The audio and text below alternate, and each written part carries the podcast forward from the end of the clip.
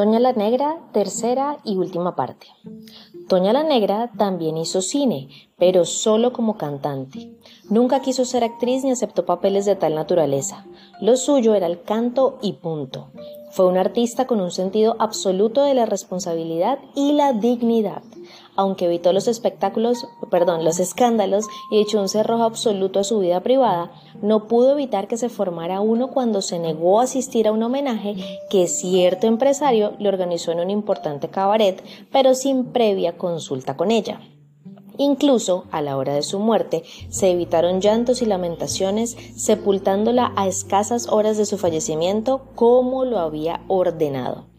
Doña la Negra, aunque había reducido sus actuaciones por lógicas razones de edad, estaba aún activa cuando dejó de existir en el amanecer del 19 de noviembre de 1982, en momentos en que se hacía un chequeo médico en la central quirúrgica de la Ciudad de México y al mediodía de la misma fecha la sepultaron en el lote del Panteón Jardín.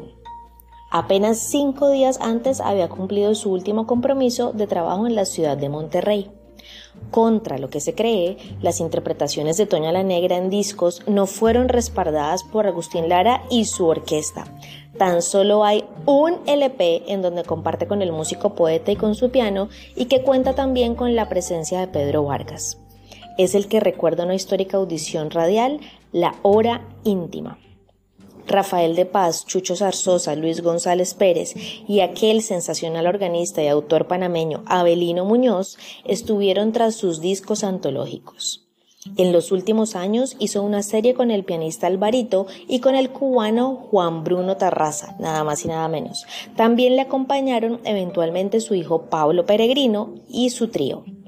Pocas mujeres, dice el libro Lo que cuentan los boleros de 1992, en el mundo han cantado con la verdad y la fuerza de esta inmortal Toña la Negra.